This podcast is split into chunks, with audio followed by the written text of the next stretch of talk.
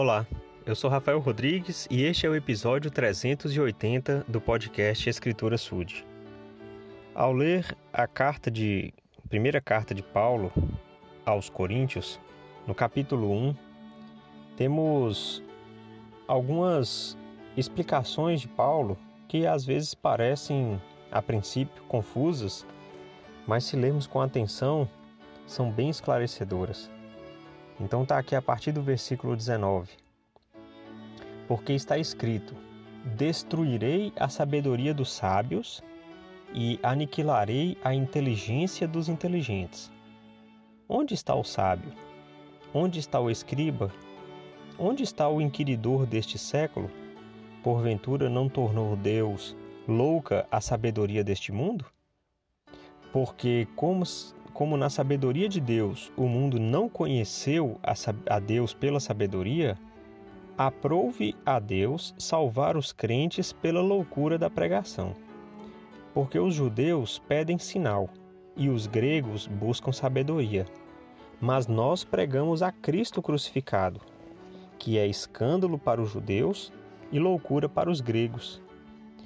Porém, para os que são chamados, para os que creem, tanto judeus como gregos, lhes pregamos a Cristo, poder de Deus e sabedoria de Deus.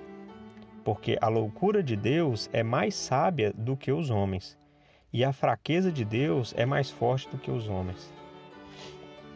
Então, por que eu acho né, que a princípio parece confuso?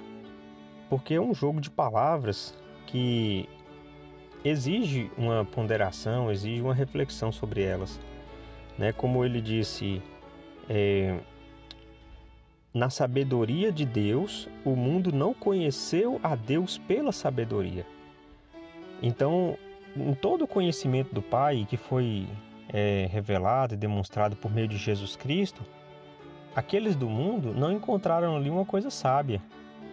Por quê? Porque se a gente for olhar Jesus Cristo se colocando diante das pessoas, né, como sendo filho de Deus, como sendo aquele que iria ressuscitar, como sendo maior que Abraão, é, como sendo o rei dos judeus. Então, isso para o mundo não era muito sábio, causava confusão, causava discórdia, foi o que acabou levando à inveja, às disputas que conduziram Cristo a ser crucificado. Né? Então, não parece muito sábio o que ele fez.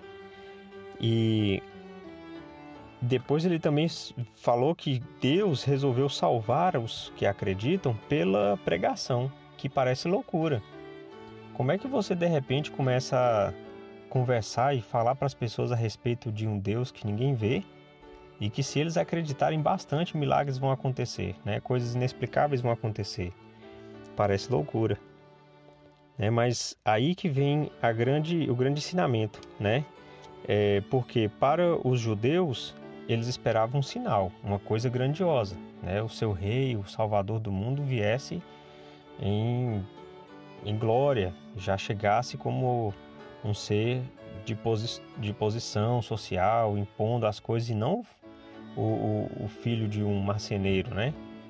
Ou seja, entre aspas, é aquele pobre e tudo mais.